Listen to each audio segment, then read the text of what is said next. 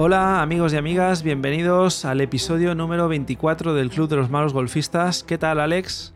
Hola Sergio, pues muy bien. La verdad es que eh, jugando menos últimamente, sobre todo contigo, ¿eh? tenemos que darle un vuelco a esto, ¿eh? no puede ser. Eso es. Es lo que tiene el ir acabando, entre comillas, la temporada. Se acaban los torneos, o al menos el circuito que hemos estado jugando, pues se acabó. Los días se acortan, volvemos a trabajar, se acaban las vacaciones y pues bueno, por desgracia hemos bajado un poquito el ritmo de, de juego, pero bueno, por suerte vivimos en un sitio en el que no vamos a desconectar del golf del todo. No. Y eso es lo que el objetivo es seguir jugando y, espero que, que, lo podamos hacer pronto otra vez.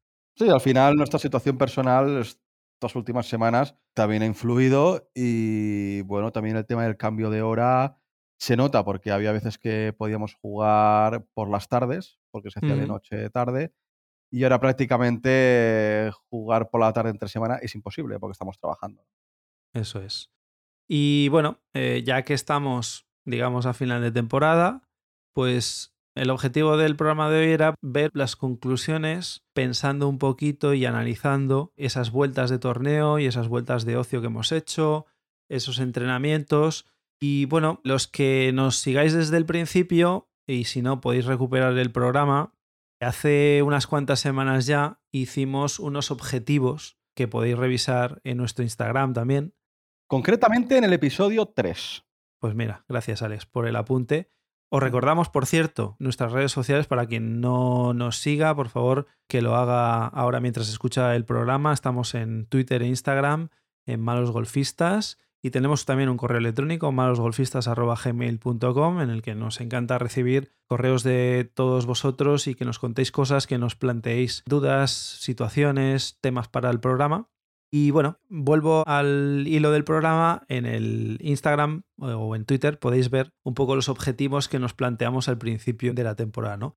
Veréis, y esto nos hemos dado cuenta nosotros ahora cuando nos hemos puesto a revisarlos, que hay objetivos que realmente para mí sí que son objetivos y que tienen un sentido porque al final lo que hacen es realmente buscar mejorar tu golf. Y luego hay otros objetivos que pusimos ahí que eran un poco más pues como, de broma, ¿no? Como de, de, ocio, a ver si éramos capaces, por ejemplo, pues de invocar un approach o invocar desde un bunker o hacer un hoyo en uno, ¿no? Sí, que son al final objetivos que puntualmente puedes tener la suerte de que te pase, pero no inciden de una manera directa en mejorar tus resultados de golf con el paso de las semanas o de los meses, ¿no? Porque te puede pasar eh, hacer un hoyo en uno una vez en 20 años o no hacer ninguno en tu vida. Eso es, eso es. Para los que se pregunten si hemos conseguido un hoyo en uno esta temporada, pues la respuesta es que no. Evidentemente. Yo me quedé a un palmo de hacer un hoyo en uno en Pitch and Pat, en Vallés, en el hoyo 17. Creo que recordar que en mayo por ahí. Pero bueno, luego en vez de acercarme al hoyo me he ido alejando y eso, pues bueno, es un objetivo que no tengo check. Pero bueno, no es importante ahora mismo. Em, por ejemplo, Alex, ¿qué lectura haces en global eh, o qué conclusiones puedes sacar de, de tu progresión? Porque tu progresión obviamente ha sido mucho mayor que la mía porque prácticamente has empezado esta temporada a jugar y bueno, estás ahora a un nivel que no tiene nada que ver con el que tenías cuando empezamos a jugar en campo en Campo Grande en marzo. En absoluto. Por poner un ejemplo, y aquí se va a ver muy claramente, ¿no? El momento que empecé clases, en pitch and pat estaba sobre los 85 golpes, 82-85. Eso estamos, estamos hablando de primeros de marzo. Sí, que es 30 sobre par, 30-32 sobre par. Sí, 30-32 sobre par, sí. Ahora estoy de manera constante entre 68 y 72 golpes. O sea, he bajado unos 15 golpes. Mi primer objetivo era bajar de 65 golpes en pitch and pad. Bajar, ¿eh? Me quedé una vez hace unos meses en 65. Tengo una vuelta de 65 y una de 66. Pero eso fue hace un par de meses. Luego he vuelto a subir un poco el tema de los golpes en pitch and pad. Yo creo que, bueno, pues a lo mejor fue suerte o que ese día, pues mentalmente, pues a lo mejor estaba más motivado o mentalmente estaba más fuerte.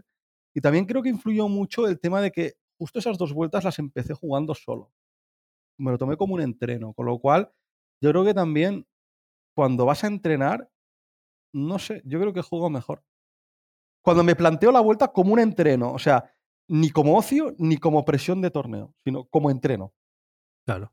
Mi mejor vuelta en Bichapat también ha sido 66 en, en Vendrey. Y además era la segunda vez que jugaba el campo, con lo cual tampoco lo conocía mucho. Tiene más mérito y, todavía. Y jugué solo. Sí, sí. Tienes razón, ¿eh? O sea, si buscas bajar, seguramente una de las formas mejores que hay es jugar muy concentrado y seguramente jugar solo. Sí, sí que es cierto que cuando conseguí esa vuelta de 65 golpes, era cuando estaba empezando a estar sobre los 68 golpes. Ahora estoy quizá un pelín más alto, estoy sobre los 70, 71, más o menos. Pero también es cierto que últimamente estoy cambiando cosas del pad.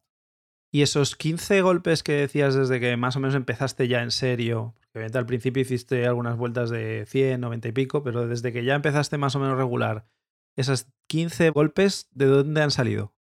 Sobre todo de los hierros. De los hierros. De Tia Green. Sí, porque a nivel de pads, luego lo comentaremos, ¿no? Pero habré mejorado en 3, 4 golpes. También es cierto que el pad quizás ha sido lo que menos he entrenado, ¿eh? Porque como también me he enfocado mucho el entreno a campo de golf, no a campo de pitch and pad, es lo que hemos comentado más de una vez, ¿no? Que realmente donde bajas vueltas es en el juego corto, y eso es cierto. Pero yo siempre digo lo mismo y estoy convencido de ello, que eso es cierto cuando ya tienes un cierto nivel, una cierta consistencia. Sí, está claro que al principio tienes que, tienes que llegar a green para poder acabar la vuelta. Claro, o sea, si yo no sé jugar a golf y yo para llegar a green tardo 10 golpes en un par 4, por mucho que yo use un pad por hoyo, Sí, que sí. sería la leche, ni los pros, haría 25 sobre par. Claro, sí, sí. Eso, eso está Porque claro. no llego a green. Está claro. Al principio lo que tienes que hacer es jugar de tía green y tratar de meter cuantas más bolas en calle mejor y reducir el número de, de bolas topadas y de bolas que no se levantan y de golpes fallidos. Al final todos hemos pasado por ese punto en el que básicamente lo que tienes que hacer es avanzar de tía green y hacer metros, ¿no? Así es. De hecho, mi entreno básicamente este año, mm, te diría que el 80% ha sido hierros. Sí. Eh, recordad que hicimos un programa, bueno, de hecho dos programas que hablaba de cómo bajar de 100, de 100 golpes. Y si os acordáis, básicamente lo que, lo que hablamos ahí era prácticamente todo concentrarse en bajar el número de golpes de tía green. No hablábamos prácticamente de, del pad y prácticamente tampoco hablábamos del juego corto, sino que al final lo importante era hacer una estrategia de juego, intentar no meterte en líos, intentar utilizar palos con los que te sintieras cómodo, porque al final eso que implica, pues que hagas golpes más o menos consistentes y ahí reduzcas el número de, de, golpes. Cuando hagamos un programa para bajar de 90 o incluso para bajar de 80, ahí sí que afinaremos y tocaremos mucho más el tema del pad y tocaremos Claro. mucho más el tema del juego corte, porque realmente ahí es donde luego bajas esos golpes que te faltan cuando ya estás en un nivel, ¿no? Cuando ya estás en un handicap 18, de tía green, mm, digamos que ya no podrás rascar mucho más, sino que donde vas a tener que enfocar tu esfuerzo y donde vas a tener la dificultad de mejorar de forma consistente es en el juego corto, alrededor de green y sobre todo en el pad, ¿no? Así es, totalmente de acuerdo, ¿no? Cuando tienes un cierto nivel, tus greens en regulación más o menos se van a mantener constantes. Claro. Y es en el juego corto donde, sobre todo en el pad, donde de hacer uno a dos pads o incluso tripatear o no hacer tripateos se convierte vital, ¿no? Para mejorar tus vueltas. Ahora que hablas de green en regulación, yo por ejemplo uno de los objetivos que tenía era superar el 50% de greens en regulación. Obviamente estoy muy lejos de eso. De hecho, es un objetivo que por el nivel que tengo no tiene ningún sentido, ahora que lo veo. No. Yo estoy en torno a un 20%. Un 20% en Scratch, ¿eh? O sea, no estoy contando mi handicap. Como referencia, en el Tour cogen unas 12 greens de cada 18. O sea que, que, que el porcentaje, ni siquiera ellos cogen todos los greens en regulación. Pero bueno, en ese objetivo, pues yo me pasé de largo, ¿no? A lo mejor estoy en handicap estaré en 30 o 30 y pico por ciento de, de los greens en regulación. Obviamente ese es un objetivo que me tengo que mantener y que tengo que intentar mejorar de cara a la temporada que viene si quiero bajar el handicap, porque es básico el poder contar con mayores opciones de hacer mejores tarjetas teniendo la bola en green, ¿no? De hecho, yo creo que deberías calcularte el green regulación, pero no a nivel scratch, sino con tu handicap, que yo estoy coincido contigo que estará sobre el 30%, 30 y poco, Uh -huh. Y marcarte un objetivo no de mantenerlo, sino de incluso de con tu handicap llegar a un 40, porque eso Sí, implica sí. también que, ba- que bajarás handicap. Desde luego. Y uno de los, de los motivos por los cuales no estoy haciendo greens en regulación, y esto también lo comentamos en un programa hace, hace unas semanas, es que me he dado cuenta de que me estoy quedando muchos golpes corto de green. Y esto es algo muy común en eh, jugadores amateurs de nuestro nivel. Seguramente por no conocer bien mis distancias o ser demasiado optimista con los palos. A lo mejor tengo que coger un palo más. Otro factor es el miedo a pasarte de green, cuando muchas veces pues no pasa nada por pasarte de green. Es lo mismo pasarte de green que quedarte corto. Y la presión del campo, ¿no? Lo que hemos hablado muchas veces de la presión de jugar la vuelta y que seguramente hagas menos metros de los que haces en, en el campo de prácticas, ¿no? Pues bueno, seguramente todos estos factores trabajándolos y mentalmente teniéndolos en cuenta, pues consiga mejorar el green regulación y pasar de un 30, 32, 33% que puede estar ahora, pues a un 40, 45, ¿no? Y eso seguramente repercuta en que, en que acabe bajando 6 o 7 golpes, ¿no? Que al final, pues bueno, es la diferencia de bajar y quedarte en, un handicap de cuarta categoría en vez de quinta, ¿no? Sí, sí, sí, así es, así es. De hecho, yo, eh, lo que comentabas del handicap, yo marcado como objetivo bajar de 30. Y no lo he conseguido, evidentemente no, no lo he conseguido. De hecho, he conseguido bajar una décima. Ahora estoy en 35,9. Oficialmente, porque no estás jugando handicap 35,9 actualmente. No, yo creo que estoy por debajo de mi handicap, sinceramente. Lo que pasa es que ahora hace un par de meses que no hemos hecho ninguna vuelta válida. Pero bastante por debajo. Creo que estás en torno a. Ahora estarás jugando 33, 32 y medio, fácil. No lo sé, porque estoy cambiando cosas en el pad que me está haciendo subir tarjetas, ¿eh? Sobre todo en Pichampal lo estoy viendo. Bueno, pero ya es un motivo. Si te concentraras en, jugar y, en no estar tocando ciertos aspectos del pad, por ejemplo, lo que dices, pues seguramente estés jugando un handicap bastante por debajo. Yo creo que sí, que estoy por debajo de mi handicap. De hecho, mi handicap, esa décima, la bajé en mayo. Estamos hablando que estamos en noviembre. También tiene que ver por el sistema que tenemos de cálculo de handicap ¿eh? y, las vueltas que hemos podido hacer. Pero bueno, no es importante ahora porque al final no. lo vas a bajar rápido en, las próximas, en los próximos torneos. Y de hecho, la parte mental, a mí siempre lo hemos hablado aquí en todos los episodios, ¿eh? a mí me afecta mucho más que a ti, ¿eh? porque ha habido vueltas de no torneo que hemos ido por ocio donde he cumplido mi handicap. Y en torneo, desde aquella que bajé una décima, me quedo a un golpe, dos golpes, o sea, siempre muy estable, pero a uno o dos golpes de cumplir mi handicap. No he conseguido llegar a cumplirlo en torneos. ¿eh? Entonces me falta ese plus que a lo mejor durante este invierno, mejorando el nivel, haciendo clases y entrenando, de cara al año que viene, conseguiré bajar, bajar el handicap. De hecho, es uno de los objetivos que voy a mantener. ¿eh? Mi objetivo el año que viene va a ser, como mucho, llegar a 26,5. Porque eso significará que para el siguiente año todavía podré seguir jugando el torneo de quinta categoría. Y luego el, objetivo seguramente de, reforzar tu juego mental, ¿no? Eso también te ayudará. Buah, sí, mucho, mucho. Lo que pasa es que todavía no he dado con la tecla, ¿eh? Es algo que me tiene ahí que no sé... Me imagino que a nivel de psicólogos, ¿eh? Pero que yo tampoco me dedico al golf. Entonces, eh, sí que es cierto que considero que a nivel mental, si estuviera mejor, no tendría el handicap que tengo, lo tendría más bajo. Estoy, pero completamente seguro pero también es algo con lo que no voy a emplear dinero, por decirlo así, para mejorar mi aspecto mental. Creo que prefiero disfrutarlo. Bueno, al final hay técnicas también para mejorar el juego mental. Recordad que hicimos también un, episodio, el episodio 18, en el que dábamos algunos tips. Recuerdo que tú tenías un problema de que muchas veces el inicio de tus vueltas marcaba, eh, los primeros hoyos te marcaban completamente tu tarjeta. Y recuerda que hicimos, ¿no? Por ejemplo, ese tip de intentar en el calentamiento simular los dos primeros hoyos mentalmente para empezar a jugar la vuelta antes de salir en el tee del 1 y seguramente eso, que todavía no has podido seguramente ponerlo en práctica, pues te ayudaría, ¿no? También es cierto que, a ver, no creo que mi tema mental sea grave. Quiero decir que cuando yo vea que con las clases y los entrenos y saliendo a jugar por ocio, a medida que pase el tiempo, un año más, dos años, tres años más, da igual, no lo sé. Pero a medida que pase el tiempo y mi juego mejore, yo sé que el juego mental va a mejorar y por tanto mm, los resultados van a llegar. Por eso digo que es un tema que está ahí, pero no me preocupa en exceso porque también soy consciente de que llevo un año. Es que en un año no puedo pretender ser handicap 5. Es imposible. Ni pegar 8 golpes de 10 buenos.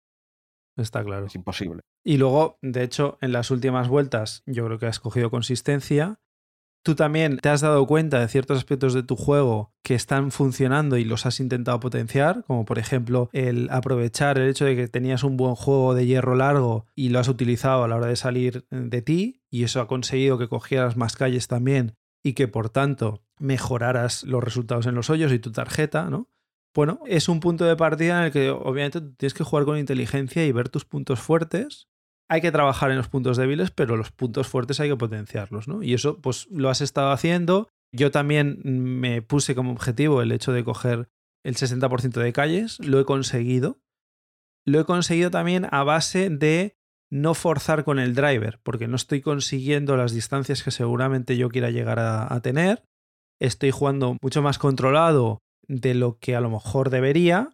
Y uno de los objetivos que tengo, obviamente, mm, para el año que viene es trabajar más el, el driver para intentar conseguir más distancia. Eso seguramente repercuta negativamente en que cogeré menos calles, porque al final esto siempre es una balanza, ¿no? No todo mejora a la vez en el golf, pero bueno, será un paso previo para que luego consiga consistencia con el driver y haya hecho un paso adelante porque vuelva a conseguir coger bastantes calles, pero esta vez con más distancia, con lo cual tenga más facilidad para hacer los greens en regulación. ¿no? Al final va todo relacionado y bueno, ese es otro de los objetivos seguramente para el año que viene, pero de momento, esta temporada lo que quería era coger calles y he cogido muchas. He cogido, prácticamente he cumplido lo que yo quería y de hecho, pues por ejemplo en Pals que gané el torneo, pues cogí todas las calles y en otros torneos en los que el campo era bastante complicado, pues excepto en Gaudí, que quizá fue el peor día, pues eh, he conseguido buenas salidas, ¿no? Desde el tee.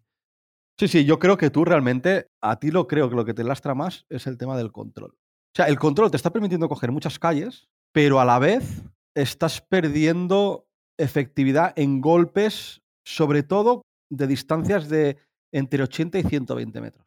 Siempre te quedas corto. Y ahí yo creo que te está lastrando tus vueltas, porque de esos golpes, el coger o no coger el green, a lo mejor es uno o dos golpes por hoyo ¿eh? de diferencia. ¿eh? Sí, sí, sí, por eso te digo que, eso seguramente pues lo que tenga que hacer es trabajar mejor las distancias reales que tengo con cada palo, porque no esté quizá demasiado acertado. Y luego yo creo que también es un tema, pues, entre comillas, también ahí juega importancia el, aspecto mental, ¿no? Ahora posiblemente esté mucho más cómodo con golpes de 50 metros hacia abajo, y sin embargo, pues lo que dices tú, ¿no? Golpes así un poquito más largos de 80, 100, 120 metros donde esté fallando. Bueno, pues al final lo importante es conocer qué aspectos de tu juego cojean para poder enfocar los entrenamientos y los objetivos de cara al año que viene, ¿no? Luego, por ejemplo, hablamos del tema de los pads, ¿no? Y aquí yo creo que los dos hemos tenido momentos dulces y momentos agrios a lo largo de la temporada. Eh, yo recuerdo que tú empezaste pateando muy bien, luego pegaste un bajón, ahora has mejorado un poco. Yo también tengo esa sensación agridulce porque tengo algunas vueltas que muy bien, otras que no tanto. La verdad es que últimamente, eh, si miramos en las últimas vueltas, es lo que me está salvando más, el juego corto y el, y el pad. Pero, por ejemplo, la semana, la última vez que jugamos en Monseigne, pues fallé pads muy cortos, de menos de un metro, ¿no? Y esto no me lo puedo permitir, ¿no? Bueno, pues esto también es un aspecto que, como conclusión de la temporada, es importante tenerla en cuenta. Sí que es verdad, y ahí coincido contigo, de que seguramente es lo que menos he practicado durante el año, y eso es algo que a la larga voy a tener que practicar mucho más. Pero bueno, estamos ahí, ¿no? Eh, digamos que sensación agridulce y no del todo contento porque uno de los objetivos que tenía era invocar de forma consistente 36 pads por vuelta de 18 hoyos y estoy un poco por encima todavía, ¿no? Yo estoy igual, ¿eh? Yo creo que mi récord lo tengo en 37 pads en una vuelta. No recuerdo si es pitch and o es, o es campo de golf.